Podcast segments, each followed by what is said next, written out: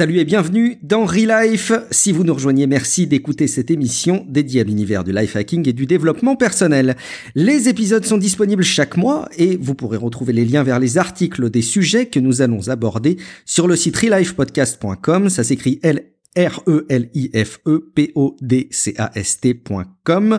Et si c'est pas déjà fait, n'hésitez pas à ajouter l'émission à votre lecteur de podcast pour ne pas manquer les prochaines diffusions. Vous pouvez également nous suivre sur Twitter et Facebook. Alors bonne émission.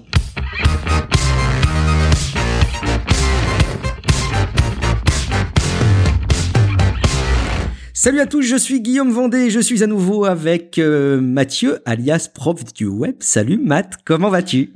Salut Guillaume. Écoute, je t'écoute à chaque fois là comme tu sais je fais l'émission avec toi puis à chaque fois je t'écoute comme auditeur puis je suis tout le temps impressionné à quel point la machine quand tu décolles, la machine est incroyable, elle est bien rodée, tu parles, c'est c'est c'est bonjour à tous. Excusez, je faisais je faisais mon fan de Guillaume Vendée là présentement. Alors bonjour, bienvenue à Relife euh, et euh, toujours impressionné de mon mon compère de Relife. Ah, ça fait ça fait plaisir. Et puis tu sais ce qui fait plaisir, Matt, c'est qu'on on gagne en régularité puisqu'on s'était engagé. C'était pour la rentrée à avoir une émission par mois. Et eh ben on tient le rythme. Bon, c'est facile, c'est sur deux, mais quand même, on peut être content de ça déjà. Exactement.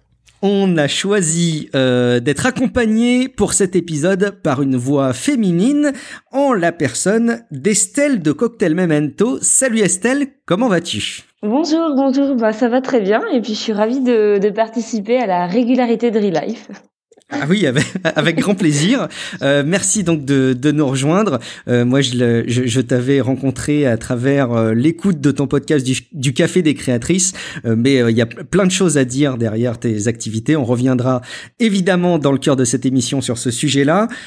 comme le veut la tradition, quelques retours. Matt, est-ce qu'on n'aurait pas des petits commentaires, des petits retours notables sur la dernière émission? Oui, ben on se rappelle, hein, la dernière émission, c'était avec euh, euh, Monsieur Monge du euh, French Coder. Et on a eu un retour, en fait, d'une personne qui, grosso modo, en fait, d'abord, je vais essayer de lire son nom, c'était un peu bizarre, c'était GXMBLBSK85K. Alors c'est c'est assez imprononçable. J'imagine c'est du c'est du du leap speech, tu sais du du leak speech là, le, le, le terme comme comme euh, l'écriture de hacker là. Je en tout cas, soit c'est ça, soit c'est l'identifiant du compte Discus. Mais ça je suis pas sûr.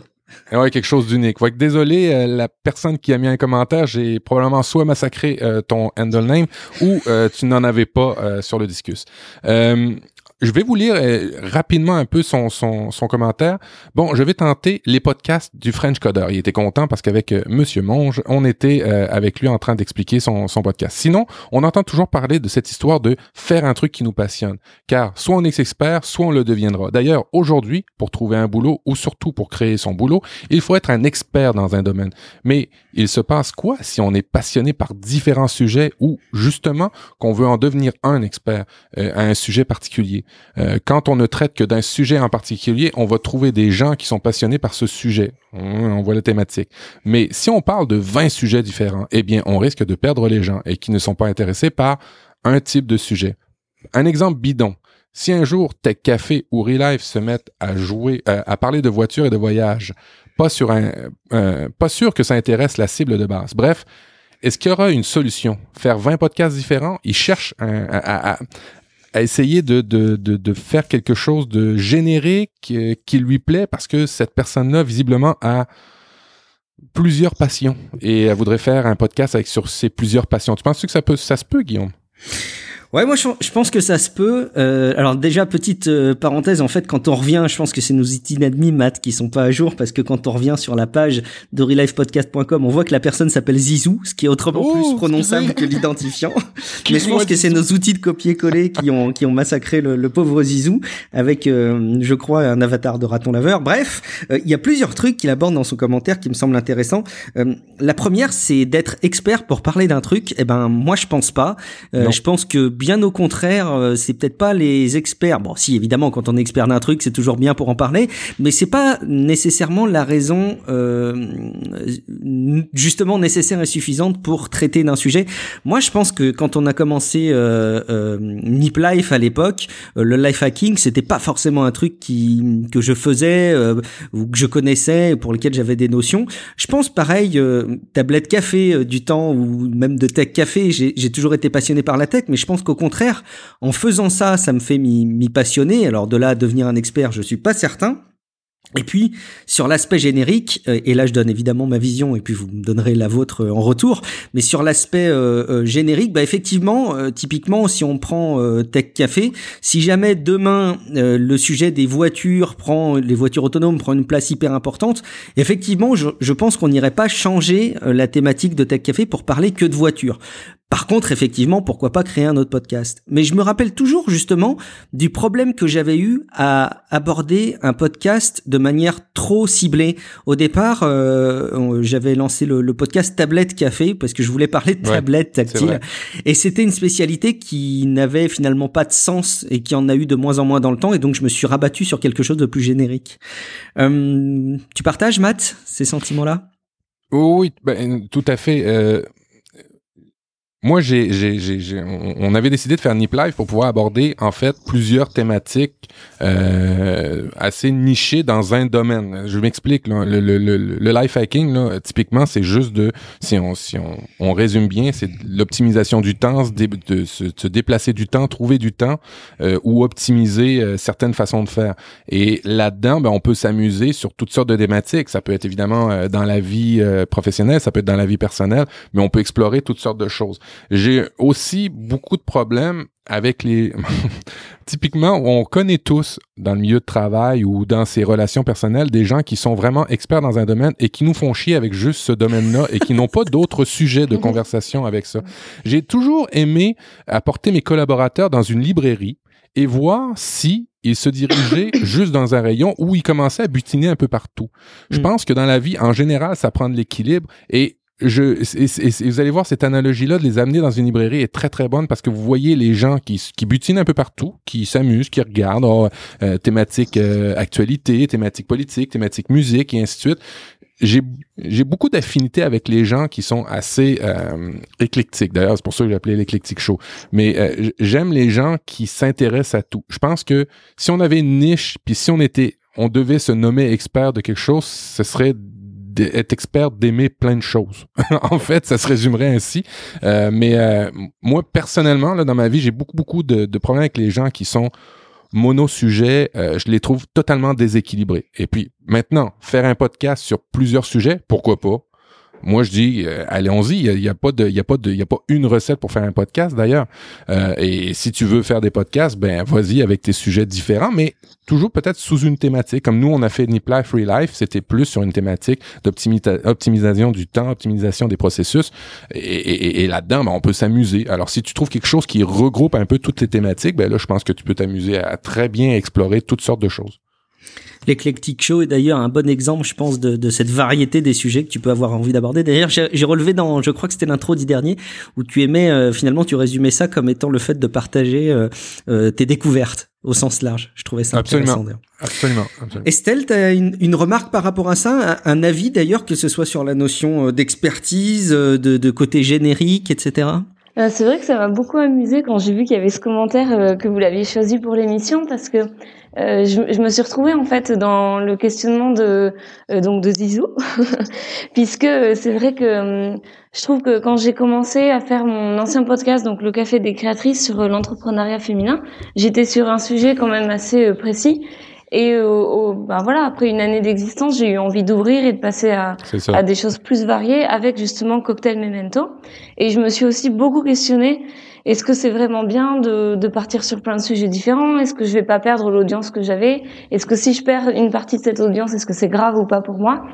Et euh, du coup, non, je comprends, mais il y a quelque chose aussi qui m'a qui m'a aidé à faire mon choix. Alors peut-être que vous deux vous, vous auriez pas euh, le même avis, mais j'ai l'impression que le média, euh, enfin le, la plateforme, on va dire du, du, podcast, ça crée un lien assez intime et convivial avec le, le entre le podcasteur et son audience. Et du coup, pour moi, un podcast, finalement, il y a quand même une vraie personnalité derrière. Et je pense que si on apprécie la personne, on va être à même de la suivre dans des sujets variés. Ouais, je crois qu'on est d'accord. Moi, je, je, rejoins ton avis en tout cas.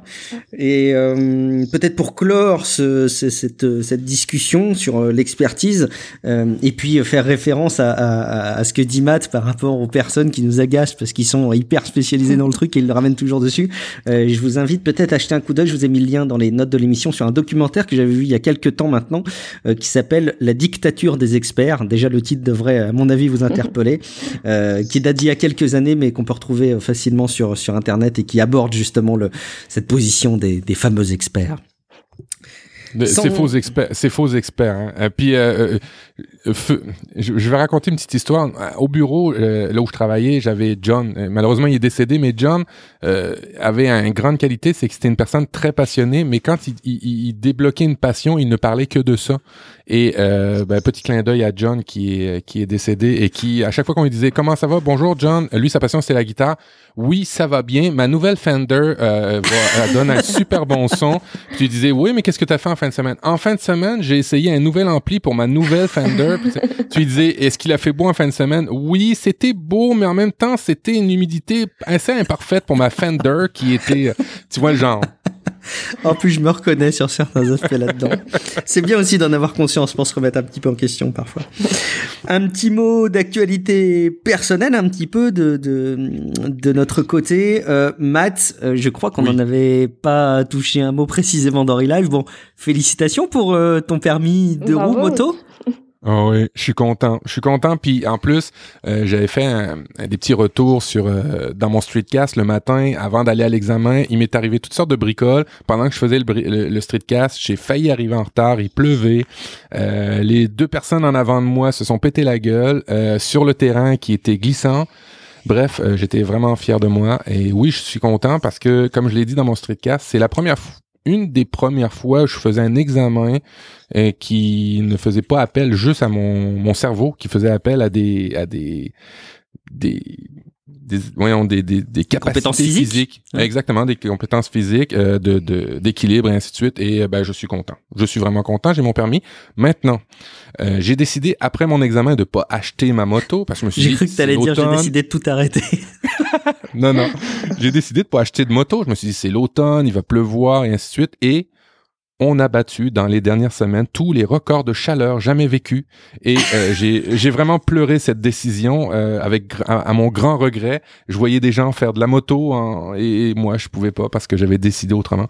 Bref, euh, j'ai hâte au printemps prochain et j'espère que l'hiver va passer très vite. Ah ben, on te le souhaite en tout cas. quelques mots parce que j'avais moi de mon côté dans le dernier épisode de, de Relife abordé le sujet des formations. J'ai commencé, j'ai commencé ça euh, jeudi dernier euh, euh, le soir, et donc j'ai délivré ma première entre guillemets formation à des personnes, euh, bah, c'est des personnes retraitées, hein, donc euh, d'un certain âge, et euh, en fait j'ai adoré, j'ai carrément adoré faire ça. C'était rigolo parce que j'avais j'avais préparé plein d'éléments, des slides, etc.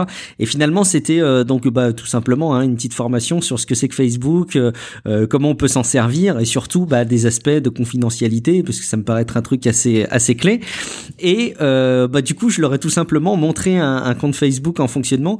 Et j'ai eu en face de moi un éventail de de, de trois personnes, euh, une qui est euh, une, partie qui est super utilisatrice, euh, l'autre qui est euh, utilisatrice mais en gros qui a paumé ses accès, enfin qui est très frustrée et qui sait plus trop comment faire, et l'autre qui était hyper sceptique, une autre et notamment il y avait une une des une des personnes qui était vraiment très réfractaire à Facebook, euh, dès qu'on en parlait, elle disait ah non mais moi euh, moi ça m'énerve qu'on me demande tout le temps mon avis. Euh, pourquoi est-ce que je devrais cliquer sur j'aime Pourquoi est-ce que je devrais commenter? Et finalement son retour était super intéressant aussi.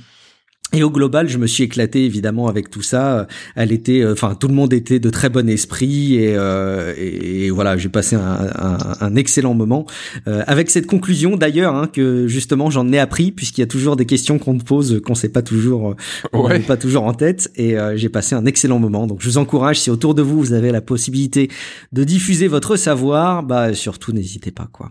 Est-ce que c'est une, une, classe de combien de personnes? Trois ou c'est trois personnages qui t'ont vraiment marqué dans la classe? Alors alors Alors là, c'était vraiment trois personnes. Donc tu Ah, vois, c'était bon, petit comité. euh, c'était limite atelier finalement euh, de, de, de pédagogie. Alors euh, d'habitude, il y a des il y a des ateliers où ils peuvent être en gros une dizaine. Là, c'était aussi la reprise des cours euh, par le par l'entité par laquelle je passe. Et il y avait donc ces trois personnes euh, qui étaient là et, et c'était hyper intéressant parce que du coup, on a pu avoir des échanges qu'on n'aurait pas pu avoir si on avait été trop nombreux. J'ai vraiment passé un très bon moment. C'était excellent. Super. et puis des de personnes qui- Alors on m'a demandé, ouais, euh, a priori ça risque de s'installer euh, bah, au moins une fois tous les 15 jours, euh, après avoir encore une fois le, le temps que ça me prend. Ce que je craignais, c'est qu'il y ait beaucoup de préparation, mais comme c'est des sujets que je, je maîtrise assez bien et qui sont aussi bien à être traités en live, bah du coup je pense que ça devrait pouvoir se reproduire assez facilement, euh, régulièrement, je pense. Et avec toutes les nouvelles de, qu'on peut entendre qui nous font peur dans l'actualité sur le, cyber, euh, cyberhacking, les, pirates russes et ainsi de suite, est-ce que les personnes qui débutent, surtout d'un certain âge, sont super méfiants ou ils vont se fier à, à- au professeur? J'ai l'impression que ça change rien à leur opinion de départ finalement. C'est-à-dire que la personne qui est hyper convaincue au départ, elle va être contente parce que je lui ai montré des paramètres de confidentialité euh, qu'elle avait pas forcément en tête et donc elle est encore plus convaincue du fait qu'elle va l'utiliser et elle va le faire sans trop se poser de questions. Mais quand même peut-être en ayant un petit peu plus de conscience euh, qu'avant de, des- des enjeux. Et puis la personne qui est très sceptique euh, est convaincue qu'il faudra pas qu'elle se plonge là-dedans parce que ça ne l'intéresse pas et qu'elle trouve pas ça bien. Mais par contre, elle est quand même finalement rassurée de se rendre compte que derrière cette image de service très problématique sur les, les données personnelles et euh, le respect de la vie privée, il y a quand même un bon nombre de choses qui sont faites et elle se rend compte que le problème vient pas de l'outil mais des usages.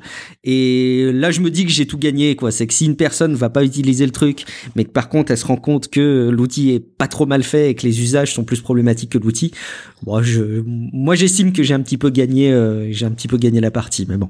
Ouais, complètement. Bravo, Guillaume. C'est bien. Merci, et je vous tiendrai au courant des, des, des futures activités de ce type. Sans autre forme de procès, on va passer au, dossier, dossier façon euh, interview. On a décidé de te faire venir, Estelle, pour te découvrir et puis aussi te faire découvrir à ceux qui ne te connaîtraient pas. Euh, en quelques mots, euh, Estelle, qui est-elle? Déjà, le, le petit clin d'œil m'a amusé puisque c'était le nom de, de mon streetcast euh, que j'ai eu pendant très peu d'épisodes, mais qui était sympa à faire. Et donc, euh, qui je suis? Donc, euh, je m'appelle Estelle. Donc, euh, j'ai j'ai 31 ans. Euh, donc, je suis encore très jeune, je pense, pour beaucoup de choses dans la vie. En tout cas, je prends les choses, voilà, doucement et j'essaie de rester humble par rapport à tout ce qu'il y a à apprendre. Et puis, sinon, je travaille dans le marketing digital. Donc euh, c'est ouais c'est quelque chose que j'aime bien. C'est vrai que c'est lié à la tech et puis euh, à côté de ça, je m'intéresse beaucoup au développement personnel en général. Donc euh, c'est vrai que euh, Real Life, euh, je connaissais depuis un petit moment et donc c'est un grand plaisir d'être ici. Eh ben écoute, le, le plaisir est complètement partagé. Euh, pourquoi t'as arrêté d'ailleurs ton, ton streetcast, Estelle? Parce qu'en fait, euh, c'était trop libre. Euh, je me suis rendu compte que ça marchait pas, ça, parce que j'avais besoin d'un peu de structure finalement. Je l'avais tellement pris euh, de façon zen que ça me convenait pas. C'est c'est pas ma personnalité. Eh ben écoute, c'est une bonne réponse après tout. Et, et l'idée de. Et l'idée de, de, te- de t'appuyer, parce que c'est une réflexion qu'on mène un petit peu euh, avec Matt. On peut peut-être faire un, petit, euh, comme on est toujours axé sur les personnes qui pourraient nous découvrir. Matt, est-ce qu'on peut quand même rappeler en quelques mots un streetcast? Les gens sont peut-être interpellés du mot bizarre que c'est. Oui, ben en fait, c'est simplement euh, le, fait d'enregistrer rapidement et simplement une émission de podcast, un podcast normal dans le fait, hein, mais idéalement, ben, de, de, de préférence sans avoir d'artifice compliqué, sans rien qui vous complexifie la vie, avec simplement une application. Alors, ben, dernièrement, y a, avant, il y avait Opinion, après ça, il y a eu euh, euh, Spreaker, il y a plusieurs plateformes qui vous permettent maintenant d'enregistrer à partir de votre téléphone en mobilité ou de manière super simple chez vous un podcast et automatiquement boum ça arrive sur euh, dans les oreilles de tout le monde. Ouais, idéalement je- euh, par analogie, je dirais que le streetcast est au podcast ce que le tweet est au blog post d'un d'un d'un blog.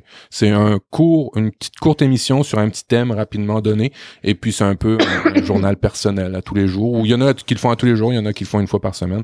Euh, ça permet de découvrir, ça permet de meubler des podcasts, des longs podcasts. Des fois, on a des longs podcasts de deux heures à écouter, peut-être un petit 15 minutes de un tel, un petit 10 minutes de d'autres. Et puis, euh, ben, ça s'est regroupé sous un mouvement qui s'appelle le Streetcast, qui a été inventé par notre ami euh, Tom, le nom. Euh, et, euh, ben on peut tous se retrouver. si vous voulez avoir plus de détails, il y a une page Facebook où il y a tous les streetcasters qui sont regroupés là-dessus. Alors justement, nous, notre démarche avec Matt, ça a été de se dire, euh, comme on a d'autres émissions qu'on diffuse en podcast euh, et qu'on a aussi nos, nos, petits streetcasts à côté, on, on, on s'est tourné euh, sur l'idée de s'appuyer sur ces outils-là pour donner un petit peu l'envers du décor. Alors l'envers du décor, on va l'avoir ce soir avec toi Estelle, puisqu'on va échanger ensemble sur tes activités, notamment tes activités en ligne.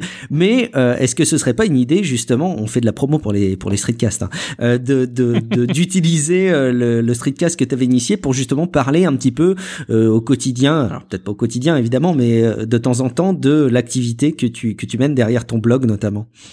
Euh, alors j'y ai pensé. C'est vrai qu'au début, je me disais qu'il fallait peut-être garder le streetcast et en même temps, en parallèle, continuer le, le, podcast Le Café des créatrices Cocktail Memento. Et puis finalement, en fait, je me suis dit que comme j'étais dans l'optique de, de simplifier les choses et puis de que j'ai choisi le nom Cocktail Memento pour justement parler plein de choses, je me suis dit qu'il y avait plus vraiment de, de raison de séparer l'activité coulisses et officielle. Ouais, c'est un, un, très bon point. Ça, ça, se tient. Et décidément, j'ai l'impression que c'est un petit peu notre fil rouge avec euh, Lionel euh, le mois dernier sur la, la simplification et peut-être pas s'étaler sur plein de sujets. C'est après tout tout à ton tout à ton honneur. Euh, ce qui nous paraissait intéressant dans la démarche avant de, de reparler de, de, ton blog, euh, c'était de parler quand même de cette aventure euh, qu'est le Café des créatrices. Alors, on, on reste dans l'univers des podcasts. Est-ce que tu peux nous en dire un petit peu plus pour ceux qui connaîtraient pas le Café des créatrices? qui est toujours accessible, hein, je crois, sauf erreur. Euh, est-ce que tu peux nous en dire un petit peu plus sur la, la genèse de ce projet? Euh, Quand est-ce que ça s'est lancé? Euh, Pourquoi tu l'as lancé? Euh, Enfin, en gros, toute la démarche qui t'a habité derrière. Oui, bien sûr. Donc, c'est un podcast que j'ai lancé il y a un peu plus d'un an, l'été 2016, et donc il est, il était centré sur l'entrepreneuriat féminin. En fait, ça m'est venu parce que j'avais déjà essayé un petit peu les vidéos YouTube. J'avais une chaîne. Euh, parallèlement, j'avais déjà essayé les blogs et puis le podcast. Je me disais, ah, c'est tout nouveau. Euh, c'était. Puis ça faisait parler à l'époque. C'est vrai que je crois qu'il y avait euh, Serial, le premier podcast qui a vraiment pris aux États-Unis, euh, si je ne m'abuse. Mm. Donc voilà, moi j'ai aussi découvert comme ça. Et en même temps, j'ai commencé à en écouter. J'ai trouvé que c'était vraiment c'était un mode à part. Je trouve qu'on n'a pas une convivialité comme ça avec les blogueurs ou les youtubeurs. Donc moi j'ai vraiment accroché. Et puis le côté mobilité où c'est facile à écouter, euh, ça m'a tout de suite plu. Et en parallèle, ce qui se passait, c'est que euh, moi je fais beaucoup de loisirs créatifs. Euh, donc euh, le plus important, on va dire, c'était de la pâte polymère. Donc je faisais des petites créations euh, miniatures. Et pâte Fimo. Voilà, exactement la fameuse pâte Fimo. Et de fil en aiguille, donc en, en, me renseignant un peu sur comment faire des nouvelles créations, j'ai vu qu'il y avait des femmes qui qui faisaient des créations en pâte Fimo et qui essayaient de les vendre et d'ouvrir leur boutique. Et puis en me renseignant davantage, j'ai vu qu'il y avait en fait beaucoup de, de femmes qui étaient la plupart du temps des femmes au foyer, mais ça n'était pas forcément, qui essayaient d'avoir une activité un petit peu parallèle où elles vendaient leur création, euh, je sais pas, au crochet, enfin ça pouvait être n'importe quoi. Et puis moi, forcément, j'ai vu ça de du prisme du marketing digital, de mon expérience professionnelle, où je me disais ah c'est dommage, elle fait des super créations, mais elle pense pas euh, à mettre ses photos en valeur de telle façon, ou alors son nom de domaine il correspond pas, elle aurait peut-être dû prendre autre chose. Et du coup, euh, je voyais un petit peu ces femmes euh, entrepreneurs se lancer et je me disais ah, j'aimerais bien échanger avec des, des créatrices d'entreprises, des, des entrepreneuses et voir un petit peu ce qu'elles ont dans la tête, quoi, comment ça se passe. Et c'est pour ça qu'en fait j'ai lancé le Café des créatrices et je me suis vite donné le but de faire euh, un épisode par mois pendant un an pour, pour voir un petit peu ce que ça pouvait donner. Et puis, dans le café des créatrices, tu as rencontré, tu as, parlé de plusieurs thématiques. C'était pas toujours des, rencontres, hein, c'est ça? Oui, c'est ça. C'est vrai que, alors au début, il y a eu pas mal d'interviews, mais déjà les interviews étaient sur des sujets super variés. Euh, il y a eu une femme, elle, euh, elle, elle avait vraiment lancé l'application Visite, donc euh, une app pour pour déjeuner chez des gens qu'on ne connaît pas tout en voyageant. Une autre, elle était vigneronne. Une femme qui faisait des créations au crochet. Euh, il y en a une qui avait lancé ses galeries d'art. Enfin, c'était super varié. Et puis en parallèle, je me suis aussi dit, euh, ça c'était au bout de six mois, que ce serait intéressant de faire des, des épisodes qui allaient résumer l'activité, euh, enfin l'actualité plutôt entrepreneuriale en France. Donc là, je faisais un gros travail de recherche sur vraiment tout, tout ce que, par exemple, je sais pas, les nouveautés administratives sur le statut d'entrepreneur en France ou les nouveautés de Facebook pour ceux qui avaient une page. Et j'ai essayé de regrouper toutes ces informations. Et c'était un solo cast où pendant 10 minutes, un quart d'heure, je débriefais un peu l'actualité qui me paraissait importante pour les entrepreneurs. Et puis c'est toujours est-ce qu'il y a toujours un angle euh, au niveau ben, parce que ici ce qui me fait rire c'est que on a je sais pas si c'est comme ça en Europe mais Etsy est très très fort dans euh, cet entrepreneuriat là au féminin. Euh, toi ta niche c'est pas juste au féminin c'est l'entrepreneuriat en général ou juste ce qui ce qui te branche le plus c'est au niveau des, des, femmes au foyer qui ont développé leur propre entreprise ou? Alors c'est venu comme ça, mais en fait le point de vue féminin m'intéressait parce que je trouve que vraiment en tant que femme on est on n'a pas les mêmes armes. Enfin, je sais pas, je pense que c'est très culturel et on a tendance à sous-estimer plus facilement. On a tendance à, ben voilà, parce que le salaire d'une femme en général est plus bas qu'un homme, c'est souvent quand même la femme qui est au foyer si elle doit l'être un petit peu et l'homme qui travaille. Ça reste comme ça, ça reste une réalité pour beaucoup de couples. Et du coup, je voyais bien qu'elles avaient des lacunes et je me disais, ah bah si moi, mon petit niveau, je peux apporter quelque chose, ça peut être bien. Même si après, je je pense pas être féministe. C'était juste euh, une, une envie de soutenir euh, et de, voilà. Mais mais après, je pense que d'ailleurs, j'ai eu des hommes qui m'ont écrit, qui m'ont dit qu'ils adoraient mon podcast, alors que, enfin, c'est le but n'était pas de s'adresser qu'aux femmes. Excellent. Et, et, et oui, Guillaume? Non, j'allais dire justement, c'est top que tu cites Etsy, euh, Matt. Je suis sûr qu'il y a des peut-être des personnes qui pourraient nous écouter euh, et qui seraient justement euh, productrices d'éléments qui seraient susceptibles d'être vendus mais qui ne vendent pas encore. Et je dis elles, pas, forcément en pensant uniquement aux, femmes, mais, mais à des personnes de manière générale. Euh, je te donne deux possibilités de réponse, Estelle. Est-ce que, euh, alors, à, la question euh, comment s'y prendre pour vendre ses créations, il y a réponse A, Etsy. Réponse B, c'est pas si simple et je vais développer la réponse B. C'est forcément la réponse B. euh, non, c'est sûr que Etsy c'est un beau tremplin. Euh, je pense que ça peut aider. C'est, il y a plein d'outils qui sont qui sont mis à disposition. Je pense des personnes qui veulent lancer un petit peu leur entreprise, leur production et vendre en ligne. Mais c'est vrai que, ben, on le sait, quand on, quand on passe par Etsy, on est bloqué dans l'écosystème Etsy. C'est beaucoup plus dur d'en sortir, c'est beaucoup plus dur d'être libre.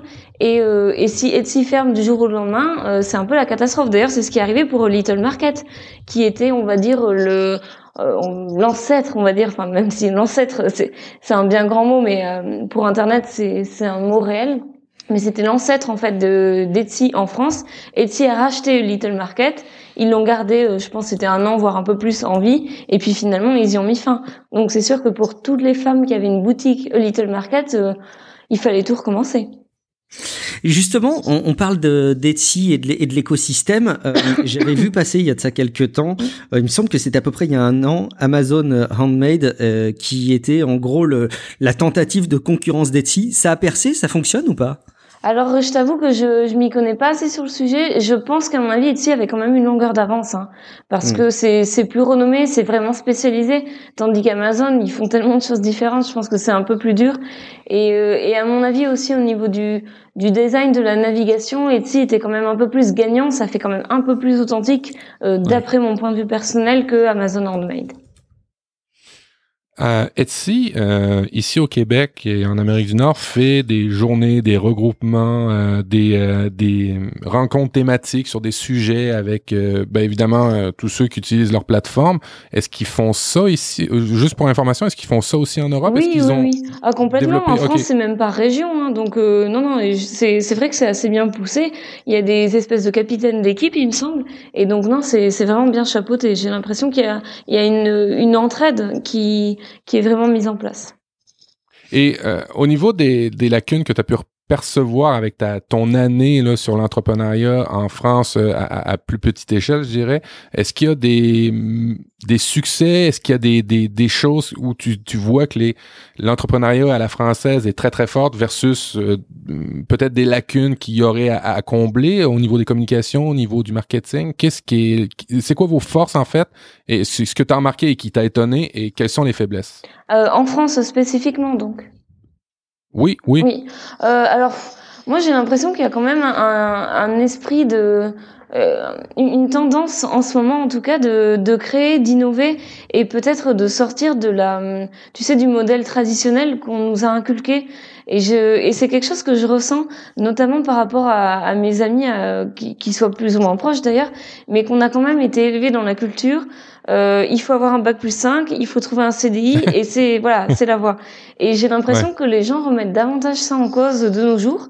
Alors ça doit être lié à plein de choses, mais de, de ce point de vue-là, j'ai l'impression que la France euh, essaye de tirer son épingle du jeu. Et puis voilà, la French Tech, je pense c'est quand même bien connu euh, dans le monde, ça a réussi à faire un petit peu, à, percer un petit peu. Et à mon avis, là-dessus, il y a, y a quand même quelque chose qui est en train de se passer. Mais du coup, je pourrais pas répondre plus parce que j'ai l'impression que c'est en train d'arriver. Donc, j'ai pas le recul nécessaire pour, euh, pour développer davantage. Euh, je, je, confirme, hein, vu du Québec, vu du Canada, les Français, on voit quelque chose qui se passe. Euh, nous, au Québec, on a beaucoup, beaucoup d'immigration française, euh, très, très bien éduquée, très, très bien instruite, euh, qui immigrent. Et vous en avez perdu quelques-uns. mais mais comment, il y, y, a quelque chose qui se passe. Et effectivement, c'est plus le modèle où on mettait beaucoup en valeur les études, c'est plus le modèle d'innovation qui, qui ressort de plus en plus au niveau de la France. Ça, c'est clair. Euh, une petite question peut-être sur le l'entrepreneuriat de manière générale. Alors, j'allais dire, euh, on peut peut-être englober, ou alors tu les différencieras, je sais pas, le, le côté euh, création d'entreprise classique, et puis euh, peut-être aussi on peut on peut le prendre sous l'angle de la création de d'activités euh, presque secondaires en ligne euh, commerçantes comme celle que tu que tu décrivais tout à l'heure. C'est quoi pour toi les les clés après avoir vu passer pas mal de, de témoignages et de et de, de relais d'activités de ce type C'est quoi pour toi les les clés du succès? Moi, j'ai l'impression, enfin, de, de, de, ce que les entrepreneurs que j'ai interviewés m'ont dit, oser c'est quand même important se lancer. Et, euh, et c'est vrai que ça je pense c'est c'est un blocage qui est quand même très entré dans ancré dans la, la tête de chacun que si si vraiment on n'arrive pas à se dépêtrer du modèle du CDI on finalement on est coincé. Donc oser j'ai l'impression que c'est vraiment clé et après, euh, je, de ce que j'ai compris aussi, c'est savoir s'entourer, savoir se, quand on a des forces quelque part s'en servir, mais savoir reconnaître que peut-être on n'est pas fort sur tous les domaines.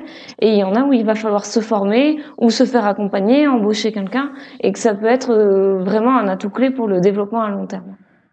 Alors, ça me met, je, vais faire, un, je vais faire un petit peu de millage, comme on dit chez nous. Je vais faire un petit peu de, de route sur ce que tu viens de dire. C'est très drôle parce que les, il y a deux traits euh, très français quand on a un des employés français de France qui arrivent euh, ici euh, au, au, Québec pour travailler. Il y a deux traits qui ressortent vraiment de, de vous les Français quand vous arrivez ici ou en Amérique du Nord ainsi de suite, c'est le premier, c'est euh, vous vous êtes très très hiérarchique, vous vous ah, oui. vous, mm, oui. vous, apportez une attention incroyable à une une, une structure très très très euh, horizontale, euh, verticale en fait. Euh, le, le, je ne dois pas parler à quelqu'un d'autre si c'est pas mon chef. Ça c'est vraiment quelque chose qu'il faut que je trouve qui qui se casse un peu en France, mais qu'on remarque beaucoup des Français la hiérarchie, c'est très important, alors que si des fois on veut s'améliorer, c'est pas forcément euh, si on veut améliorer notre sort, c'est pas forcément parler toujours à la même personne ou en tous les cas euh, au, au, niveau exemple de, de, des banques ou des institutions financières, vous accordez une importance là incroyable alors que le modèle change, puis tant mieux.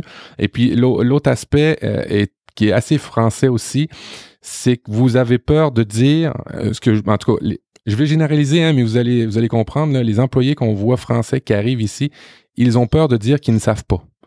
Et, et c'est assez incroyable parce qu'ils ont l'impression euh, que quand on les engage pour un domaine, exemple la tech, moi dans mon domaine, euh, que on, on pense qu'ils vont tout savoir. Et au contraire, moi j'ai je, je, ne peux pas être plus insécure en tant que chef d'équipe ou chef d'entreprise quand mon employé dit qu'il sait tout, que tout est tout est sous contrôle. Ça m'énerve, ça me ça me fait paniquer. Et tu vois, c'est le modèle nord-américain peut-être plus.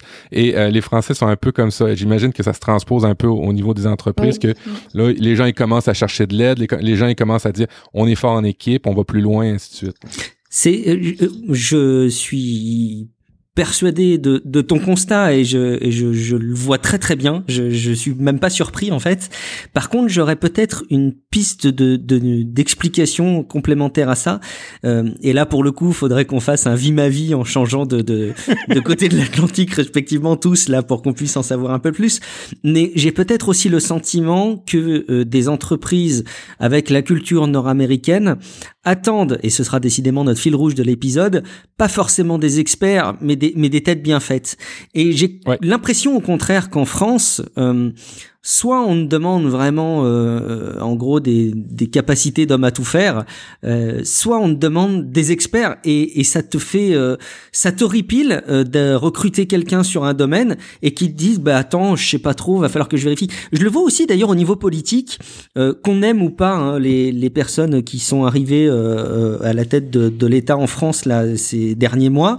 Il y a un truc moi que j'apprécie par-dessus tout, c'est le fait que, notamment notre premier ministre Hein, d'ailleurs. Euh, là encore, une fois, on met de côté la politique, mais j'apprécie énormément le fait que ce, ce mec-là en interview, il, soit capable de dire, écoutez, j'en sais rien, je je peux pas répondre à votre question, j'ai pas les données sous les yeux, je me renseignerai, je vous répondrai, mais là j'ai juste pas la réponse. Et je suis ravi de voir qu'après des générations de, de, de, politiques qui prétendaient tout savoir, on a des personnes qui osent enfin dire, je, ne sais pas. Et c'est pas pour autant que je suis je suis nul quoi. Peut-être aussi que c'est le, constat que tu fais est aussi lié à l'état d'esprit des entreprises nord-américaines et des états d'esprit des, des Américains, des, des entreprises françaises. Mais typiquement, ce qu'on dit souvent des universités ici, c'est que ça nous aide à apprendre, euh, à apprendre à apprendre. Ah oui. euh, pas, pas, pas juste un, un, thème en particulier, ça nous aide à apprendre des thèmes. Et quand on va sortir, euh, justement dans le domaine de la technologie, justement dans le domaine de, de, de, de l'évolution, de, de l'innovation et ainsi de suite, on peut pas sortir en disant je sais tout parce que sinon ben t'es le roi puis tu, tu as la réponse de tout et ça se peut pas.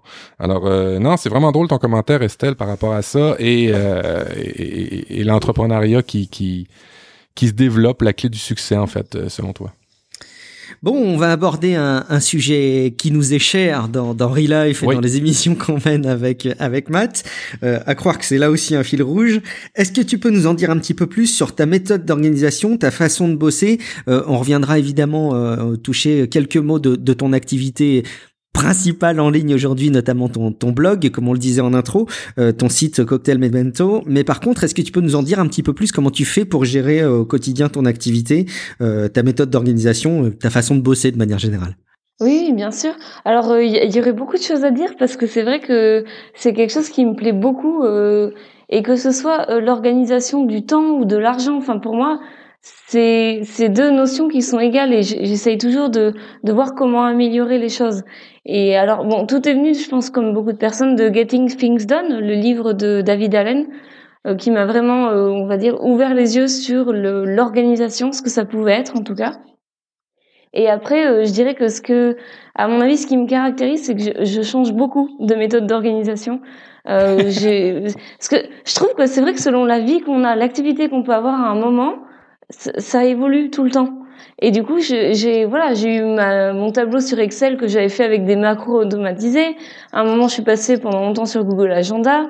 Euh, j'ai une autre application euh, qui s'appelait euh, Today To Do et qui elle, euh, enfin, elle était assez bien faite là. Elle est un peu vieillotte maintenant. Euh, on peut plus vraiment euh, la télécharger parce qu'elle elle est plus en lien avec iOS 11, le design parce qu'elle est sur Apple, sur l'App Store. Mais elle était intéressante. Après, je suis passée à Te2, au bullet journal. Enfin, c'est très varié. Et puis, ce que j'ai découvert aussi, c'est que finalement, dans la vie professionnelle, je ne pouvais pas avoir la même méthode d'organisation que la vie personnelle. Ça m'étonne toujours les gens qui ont un seul outil pour tout faire. Moi, je j'y arrive pas du tout. Effectivement. Euh, mais euh, ça, c'est très drôle parce que moi aussi, je suis vraiment, euh, je change de d'outils, de, méthodologie de travail et en bout de ligne, tout le temps que je gagne avec le nouvel outil, je l'ai perdu dans la transition à ce nouvel outil. Est-ce que ça t'arrive toi aussi de te rendre compte qu'en bout de ligne, ah, j'ai changé. Non, non, bien sûr. Et des fois, je me dis, mais zut, peut-être que tu changes un peu trop, mais, mais en même temps, euh, peut-être d'ailleurs que juste le fait de changer, ça euh, reprend notre attention et ça fait qu'on est plus productif parce qu'on a changé d'outil. Ah, c'est intéressant ça. Et c'est intéressant parce qu'à la base, j'ai tendance à penser que de changer d'organisation tout le temps, c'est carrément anti-productif. Mais je comprends cette démarche qui vise à dire, je m'y intéresse et je, et au contraire, je, je reprends les bases à zéro et je me rends compte peut-être sans me, ouais, je suis en train de me réaliser le fait que je dois, je dois moi aussi le faire d'une certaine manière, de changer de méthode d'organisation et je, je comprends ce que tu, ce que tu exprimes à ce niveau-là. Euh, dans le cadre de ton, de ton podcast, du Café des Créatrices, euh, il y a une, une démarche que tu as eue qui euh, nous a bien intéressé parce que tu as fait un, bilan sur Cocktail Memento d'ailleurs sur euh, sur cette activité podcastique. Euh, tu as eu une démarche euh, que tu as initiée de, coaching avec un grand nom du podcast, Patrick Béja. Est-ce que tu peux nous en dire un petit peu plus sur cette démarche et puis bah, l'expérience que tu as pu en tirer? Oui, oui, oui, bien sûr. Bah, c'est vrai que je me disais le, le podcast, enfin, à, l'époque, en tout cas, c'est déjà loin, mais c'est un an et quelques, c'est loin pour Internet, parce qu'il n'y avait pas euh, Spreaker et Opinion comme on les a mentionnés tout à l'heure. Donc, quand même, lancer un podcast, je trouve que c'était pas aussi facile que ça. Et donc, euh, je, je, me suis beaucoup renseignée. D'ailleurs, euh, c'est comme ça que je vous ai connus vous deux. À la base, c'était en cherchant euh, comment faire un podcast, où j'étais tombée sur vos sites internet qui donnaient des pistes, ainsi que sur le site de, enfin, le blog de Patrick Béja. Et, euh, et en y pensant, je me disais, mais finalement, euh, peut-être que tu, tu, peux lancer ton podcast, tu essayes, mais peut-être que tu pourrais demander à, à quelqu'un qui s'y connaît bien un coup de main.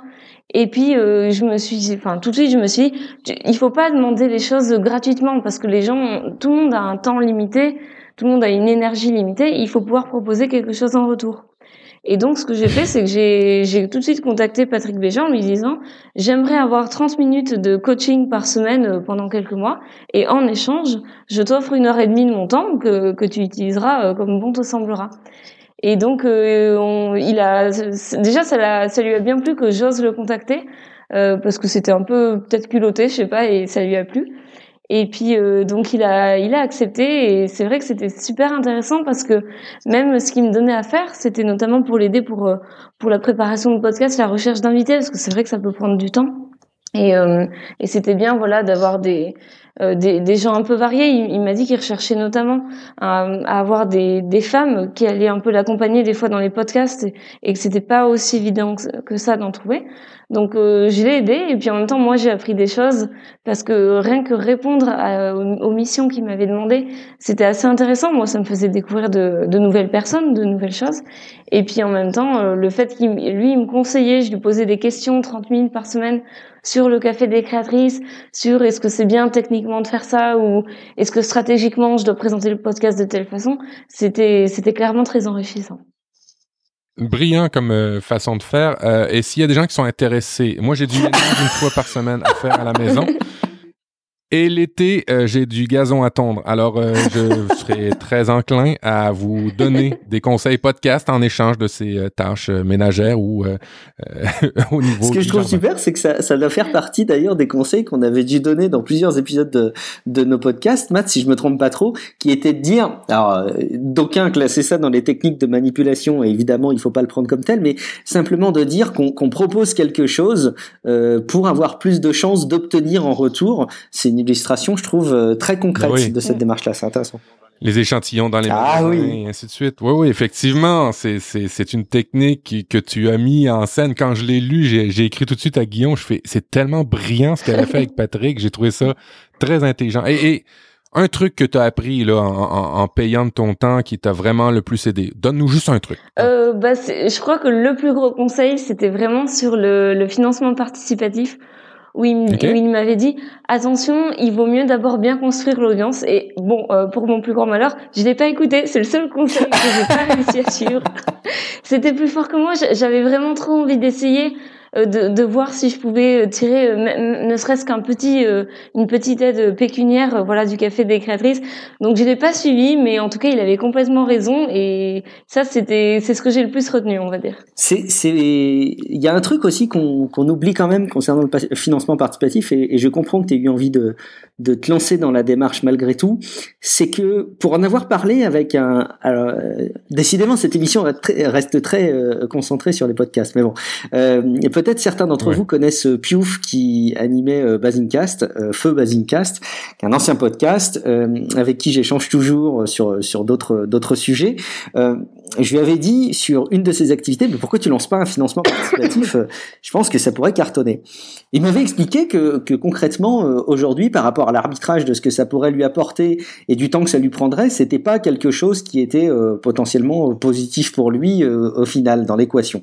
Et, et d'ailleurs, tant mieux pour lui, j'en suis ravi. Le, le seul truc, c'est qu'il disait quand même, et ça m'avait interpellé, que les financements participatifs pouvaient aussi servir paradoxalement de vecteur de marketing en gros. Euh, ça peut servir de, de, vecteur pour faire connaître une activité.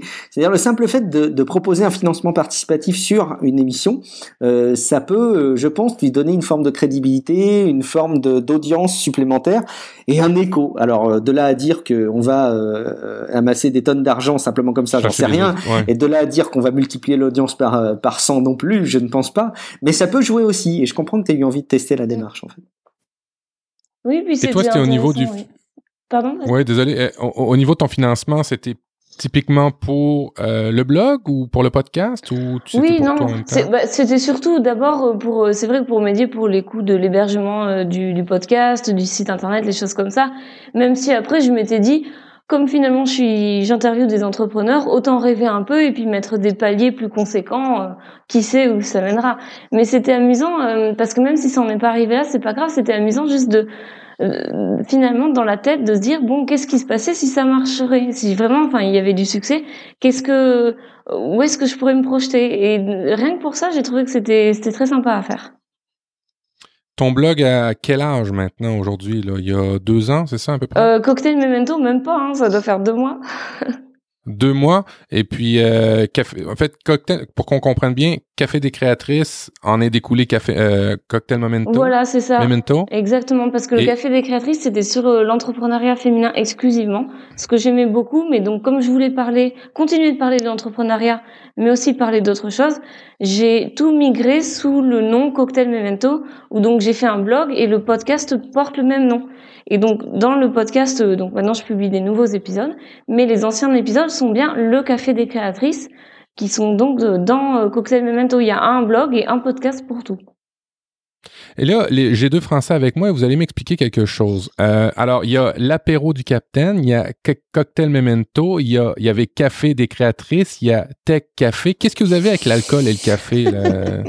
oh, on pourra pas te répondre, je sais pas. Mais tu sais qu'en plus c'est pas les seuls parce que quand tu regardes sur les sur sur l'iTunes Store et, et, sur les magasins de podcast, il y en a beaucoup. Non, il y a beaucoup hein, de café, je... ouais. Et moi, ouais, l'idée de départ, en tout cas de l'époque de tablette café, c'était vraiment d'en faire un, un, un, espèce de ressenti de partage de d'avis, de discussion, de confrontation de sujets, etc. Euh, L'apéro du Captain Web me semble évidente de tourner le sujet autour de l'alcool. Après, je sais pas, je pourrais pas donner des explications à chaque fois en tout cas. Ouais, mais je pense que le, la convivialité, c'est ça qui doit nous faire choisir des, des, mots comme ça. Ouais, Soyez originaux, ne parlez plus de café et d'alcool sur vos prochaines productions, mesdames voilà, et messieurs. à retenir. Parfait. Le, le, le, spaghetti, le spaghetti tech ou la lasagne, euh. La lasagne de la productivité. Pourquoi pas voilà.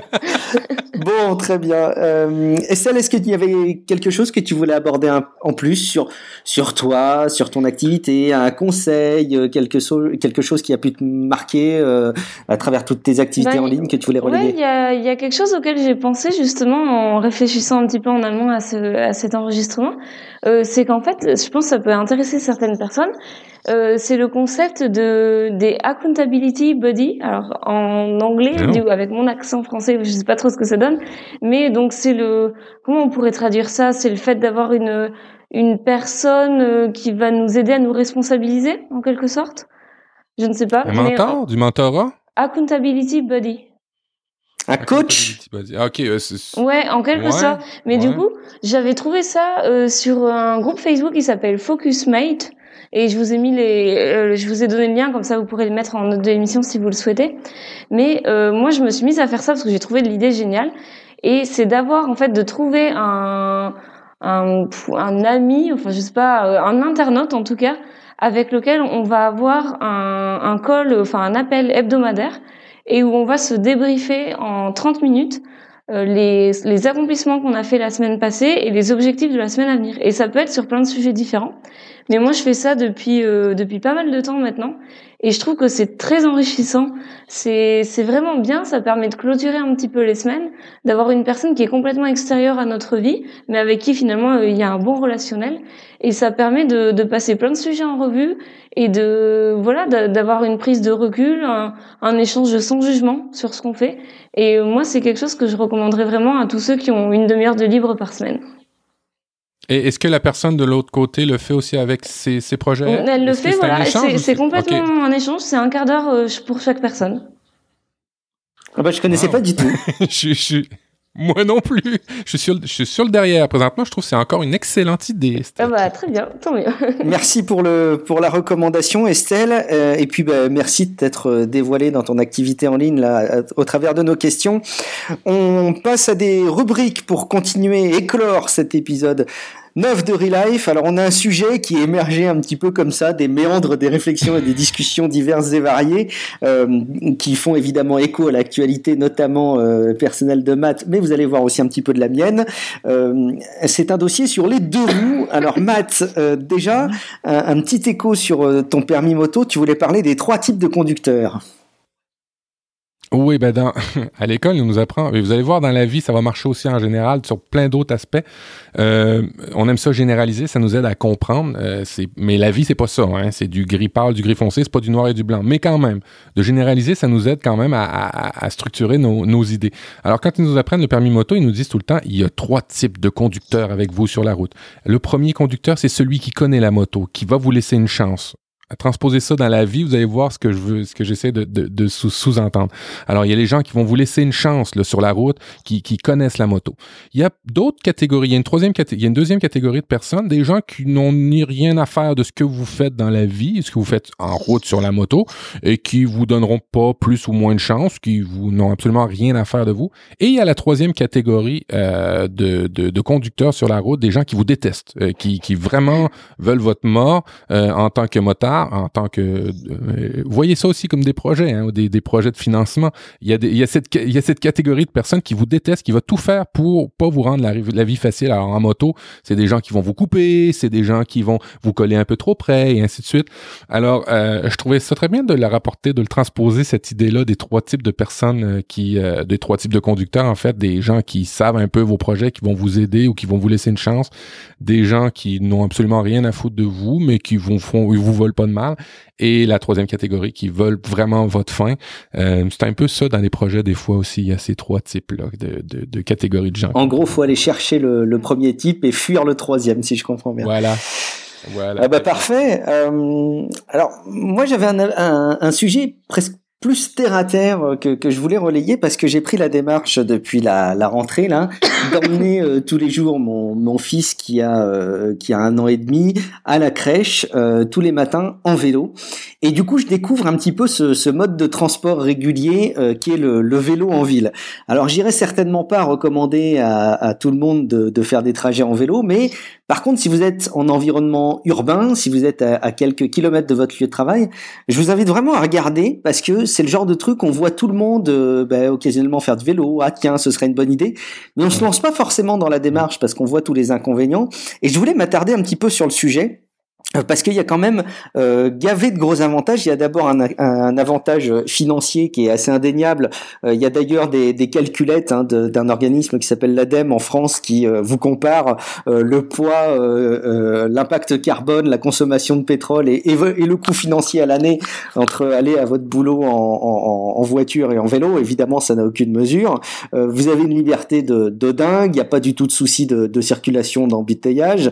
Et puis, bah, accessoirement, ça, ça, fait du bien sur deux plans. D'une part, ça fait du bien sur le plan physique de, de faire un petit peu de pédalage euh, tous les matins et tous les soirs. Et accessoirement, ça détend parce que c'est vrai que je sais pas pourquoi. En tout cas, dans mon cas, et je sais pas si c'est votre cas aussi, Estelle et Matt, mais moi, quand je suis sur un vélo, perso, je me sens un peu dans un autre monde et je me sens pas sur un, sur un véhicule. Ça me fait vachement de bien.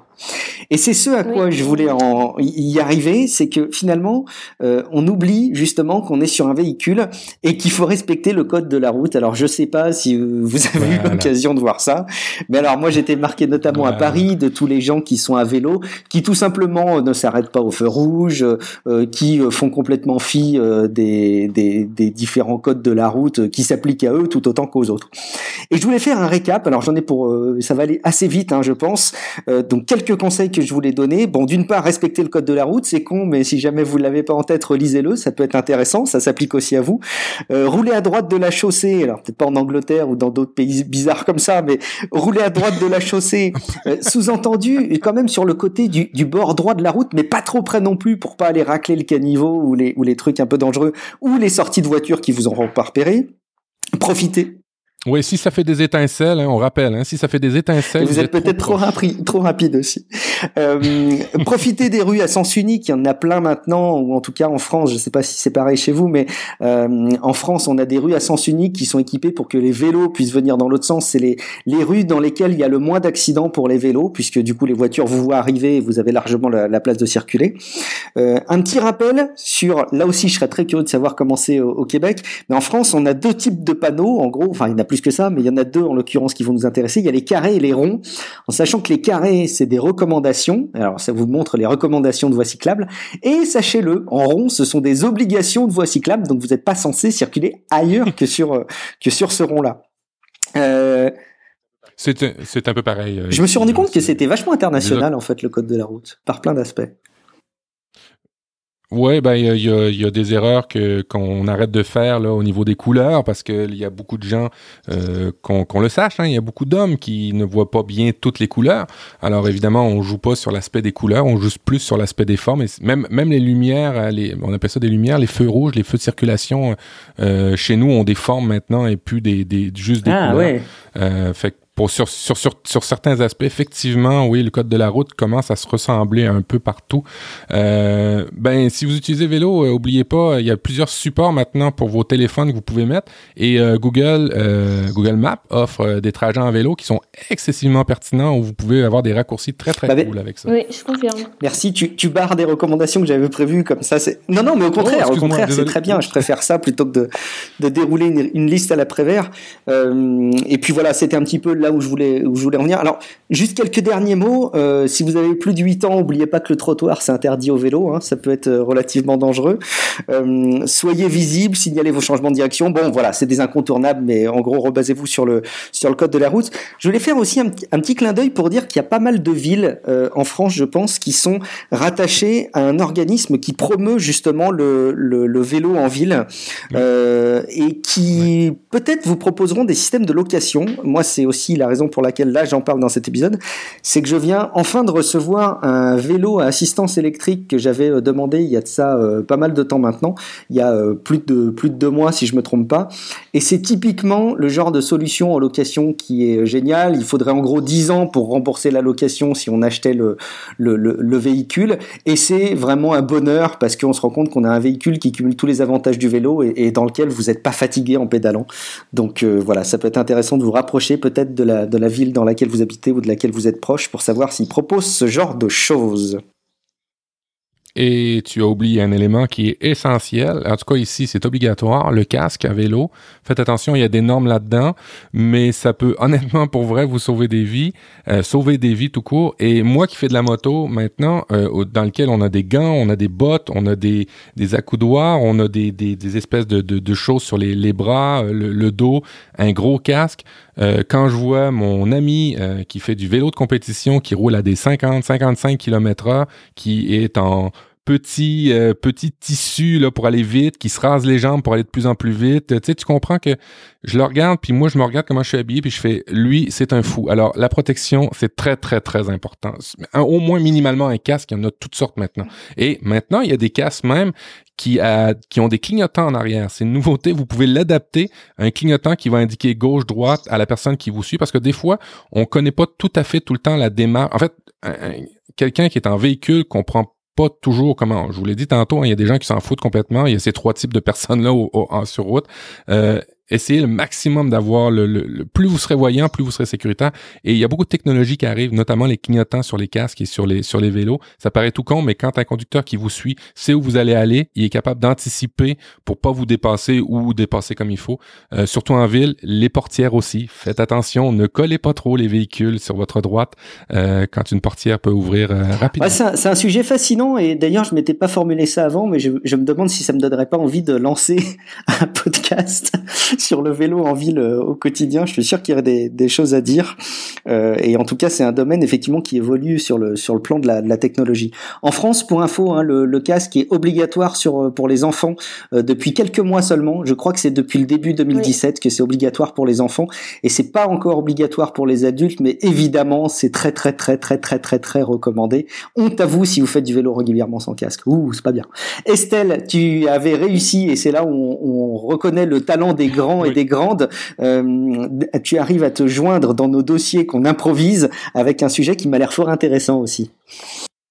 Oui, oui, alors moi c'est pas deux roues, c'est trois roues, puisque euh, en fait j'utilise l'iRod, euh, donc qui est une voiture Toyota, mais euh, je vous conseille d'aller voir la photo parce que c'est une voiture vraiment bizarre. ça vaut le, coup d'œil, ça fait assez futuriste.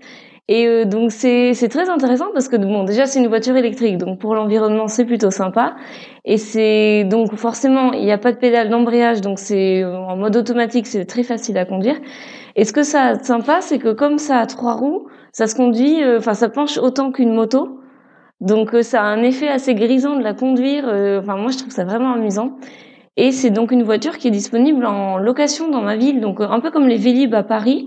Donc il y a différentes ah, bornes un peu partout et on prend les voitures euh, selon les besoins et on les repose à un endroit. Et alors moi je me suis mise à m'en servir parce que c'est vrai que euh, c'était pas loin de chez moi, c'était pas très cher. Et ce que ça a de bien, c'est qu'en fait ça permet de sortir le soir et de de rentrer facilement sans attendre le bus ou sans avoir besoin du vélo parce qu'il y a parfois trop de distance euh, à faire. Et là, au moins, on a la voiture à disposition. Euh, elle se gare super facilement. On a des parkings partout. Enfin, c'est c'est vraiment un bon plan. Et ça va à quelle vitesse ce véhicule C'est euh, 50 km/h maximum. Donc on peut pas prendre l'autoroute, mais ça permet de faire des trajets euh, quand même d'une certaine distance. Voilà. OK, OK, OK. Mais quand tu disais grisant, c'est l'effet de, de ben, l'effet gyroscopique de se pencher. Ah oui, non, c'est vraiment marrant. Puis c'est vrai que il y a quand même une petite formation d'une heure avant de les conduire parce que euh, du fait que comment sont disposées les roues, euh, il faut tourner dès euh, dès qu'on arrive dans un virage tout de suite. Il faut pas faire comme une voiture, s'avancer puis tourner. Ça doit te parler, ça, Matt. Ah, excellent. Oui. Et, alors moi j'ai une question qui tue par rapport à ça, Estelle. Est-ce que les Grenoblois sont aussi dégueulasses que ces enfoirés de Parisiens qui euh, mettent tous leurs déchets dans les autolibes Ah non, non, non. Franchement, euh, Grenoble, je sais pas si c'est parce que euh, tu sais, c'est dans une cuvette au niveau des montagnes. Du coup, la pollution est quand même assez élevée malheureusement. Mais du coup, j'ai l'impression que il y a une tendance écolo justement parce que les montagnes font que la pollution est stockée. Les, les gens ont ont une conscience, j'ai l'impression, dans cette ville plus élevée que dans d'autres villes de ce que j'ai vu en tout cas. Rend bien leur face et je les félicite. Merci beaucoup pour l'info, c'est hyper intéressant. Et puis on le voit, hein, les véhicules, euh, ça arrive, on le dit dans tous les podcasts maintenant, mais les, les véhicules partagés en location, ça devient, euh, je pense, la norme de demain. Allez, on enchaîne avec la rubrique euh, suivante. Ce sera la dernière sur les to-do list. Euh, je dois vous faire une petite confession, j'avais changé ma méthode d'organisation en remplaçant mes listes de tâches par des inscriptions directement dans le calendrier pour me réserver des plages euh, dédiées à ces tâches. J'en avais déjà parlé. J'ai abandonné entre temps. Je suis revenu au to-do list. C'est un cauchemar. Ma to-do list s'augmente euh, et je ne, je ne, fais rien. Euh, Matt, es-tu, toi, sur ce plan-là? Tu testes des nouvelles choses? Oui, effectivement, ben c'est une, euh, une technique. Ce que tu avais essayé sans le savoir, c'est une technique qui commence à être de plus en plus documentée. Ça s'appelle le time blocking. Euh, le principe, c'est effectivement de bloquer dans son agenda des périodes de, ben, de 30 minutes dans le dans l'article qui va être dans les notes de l'émission. Vous découpez des vos tâches en 30 minutes si vous êtes capable ou des sous-tâches d'une grosse tâche et vous les placez dans votre agenda et vous les bloquez. L'idée, c'est que personne envahisse votre agenda avec vos plages de disponibilité euh, pour, dans le fond, mettre leur, leur, tâche dans les vôtres. Vous comprenez un peu l'idée, vous, que vous puissiez avancer du, du, du travail euh, en vous gardant du temps. Alors évidemment, faut connaître son rythme, faut connaître aussi ces périodes où on est plus productif que d'autres. Euh, ça, c'est la règle d'or. Euh, la règle de Titane, c'est aussi prévoir des blocs de temps pour des, des, aléas qui peuvent être, qui sont pas planifiés, planifiables, euh, pour pouvoir finir toutes vos autres tâches. Alors, vous gardez-vous toujours, comme on dit au Québec, du louste. Gardez-vous un petit peu de buffer, gardez-vous un petit peu de temps ou des plages de temps pour voir des, pour les imprévus. Tu vois, j'en parlais l'autre jour euh, un peu au boulot de, ces méthodes d'organisation-là, justement parce que ouais, je me réserve des plages de temps du coup de mon côté pour bosser. Je trouve que ce serait top si les équipes, quand on travaille en équipe, arrivaient à se bloquer des plages communes pour justement bosser en équipe, parce que j'ai l'impression qu'il y a les réunionites aiguës et, et à l'inverse le time blocking euh, à titre, à titre individuel qui nuisent un peu à ça. Et je me dis euh, là, on aurait peut-être un truc parfait à creuser. Moi, dans mon agenda, moi, j'ai un truc qui marche depuis plusieurs années, qui va quand même assez bien. Euh, c'est que je, je, mes périodes de réunion, de rencontres sont de 9h à, à midi à peu près et de 13h30 à 15h30 et je ne prends jamais aucune rencontre le vendredi. Ce qui fait que le matin, je me le garde pour ce que j'ai à faire et les fins de soirée, je me le garde aussi pour finaliser ma journée de ce que j'ai pas pu faire pendant mes rencontres. Personne peut prendre de me convoquer à des rencontres ou prendre ma plage de disponibilité en dehors de ces périodes-là. Ouais, c'est une, c'est une bonne façon de, de, de s'organiser, je pense, et de lutter contre la réunionnite. Estelle, un petit mot peut-être par rapport à l'organisation et la planification des tâches? Oui, juste euh, une recommandation d'outils. En fait, euh, je t'en avais déjà parlé d'ailleurs, euh, Guillaume, c'est donc un, une extension, un plugin pour Trello. Et c'est vrai que comme Trello, c'est, c'est pas mal réputé mondialement, je pense. Ça s'appelle Planyway. Et ce qui est très intéressant, c'est que ça permet d'avoir une vue calendrier des tâches Trello mais euh, sur le même écran. Donc sur le même écran, il va être découpé en deux parties, la liste des tâches Trello et le calendrier. Et avec ça, c'est super facile de faire du time blocking. Ah, excellent. Merci. super, euh, super truc. Et effectivement, je l'avais pas mis en application, mais j'avais, ça avait l'air très puissant. Euh, de mon côté, je voulais aussi vous relayer juste ce petit site là. Vous allez voir dans les notes de l'émission, c'est Timelog. C'est juste un timer qui est gratuit euh, dans votre navigateur. Vous avez rien à créer comme comme compte pour l'utiliser. Et puis bah juste euh, si jamais vous, vous, fermez votre fenêtre, bah ça continue à traquer, donc il euh, y, a, pas de souci si jamais vous fermez pas votre navigateur. Petite astuce. Ah, cool. L'application, le truc, la bonne pratique recommandée par Estelle, ce sera Chime. Et euh, en fait c'est une application hyper simple. C'est juste une application qui va vous donner l'heure, donc de manière audio sonore. Euh, au temps défini. Donc moi, je le mets toutes les demi-heures et donc toutes les demi-heures, j'ai l'application qui me lit l'heure. Et je trouvais que c'était justement assez lié au time blocking parce que ça me permet d'organiser mes activités, c'est-à-dire je me lance sur quelque chose et au bout d'une demi-heure, je, je, sais que ça fait une demi-heure puisque l'application me le dit. Soit j'ai pas fini ma tâche et je continue, soit j'ai fini et puis je, je, peux passer à autre chose. Donc ça me permet un peu de, de traquer le temps et de, de me limiter en, en temps dans mes activités, mais sans que ce soit contraignant. Chime. Et c'est gratuit? Est-ce que c'est dispo aussi sur euh, Android? Ah, alors pour Android, j'ai pas pensé à regarder, mais sinon l'application, oui, elle est gratuite euh, sur l'App Store. Est-ce qu'il y a vraiment des gens sur Android encore? Oh, C'est pas bien. Arrête, on va se faire engueuler, Matt. C'est pas bien. mais euh, mais sérieusement, elle est très bien notée. Hein? Plus de 4 étoiles. non, vraiment à recommander. Puis tellement simple. C'est parfait, ça. Merci beaucoup. La citation préférée euh, d'Estelle, qu'est-ce que ce sera? Alors euh, c'est une citation de, de personne de vraiment connue, puisque c'est un collègue qui m'avait dit ça euh, dans un de mes premiers boulots. Il m'avait dit qu'en général, ce qui ce qu'il recommandait de faire, c'était de ne pas venir simplement avec un problème, mais aussi de venir avec des solutions, notamment voilà quand vous devez parler à un manager ou je sais pas à votre conjoint, à un ami, et je, ça m'a vraiment marqué parce que je trouve qu'on a trop tendance à se focaliser sur le, la problématique qu'on a, à se plaindre et pas à penser à bon, je prends un peu de recul, qu'est-ce que je peux faire avec ça? Et j'aime bien. Et, et, et, tu vois, euh, c'est un peu dans la, dans la même lignée. là. C'est souvent quand vous parlez avec euh, votre euh, vos, euh, vos supérieurs, alors que si, si, vous êtes une compagnie, c'est votre banquier. Si vous avez, si vous êtes en entreprise, c'est votre patron.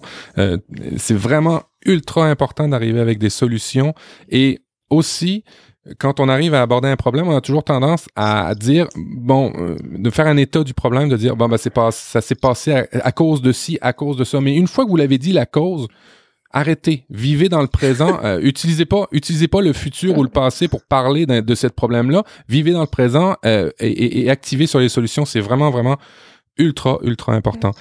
Dans les outils les plus utiles dans la vie d'Estelle, qu'est-ce qu'on aurait? Euh, Il y en aurait deux. Alors au début j'avais mis l'iPhone, mais en fait en y réfléchissant, non, c'est pas l'iPhone, euh, c'est l'App Store, parce que c'est vraiment les applications qui sont utiles à mes yeux, et, euh, et, justement la variété des applications. Et le deuxième, euh, du coup, ce serait le bullet journal. Vous en aviez déjà parlé dans Relife, puisqu'il y avait un épisode entier dédié à ça. Et c'est vrai que je trouve vraiment que, enfin, pourtant je suis une personne très geek, très tournée vers le, la tech et le digital, mais le bullet journal avec le, la version papier que ça, la version manuelle, c'est vraiment quelque chose à explorer. Et, euh, et je trouve que moi, c'est ça apporte plein de choses parce que ça s'appelle sur l'organisation, le développement personnel, le sport. Enfin, c'est très vaste. Et pour moi, Matt, ça me, ça me fait penser à ce que tu avais dit tout à l'heure, que toi aussi, tu avais plein de méthodes d'organisation et tu aimais bien tester et changer.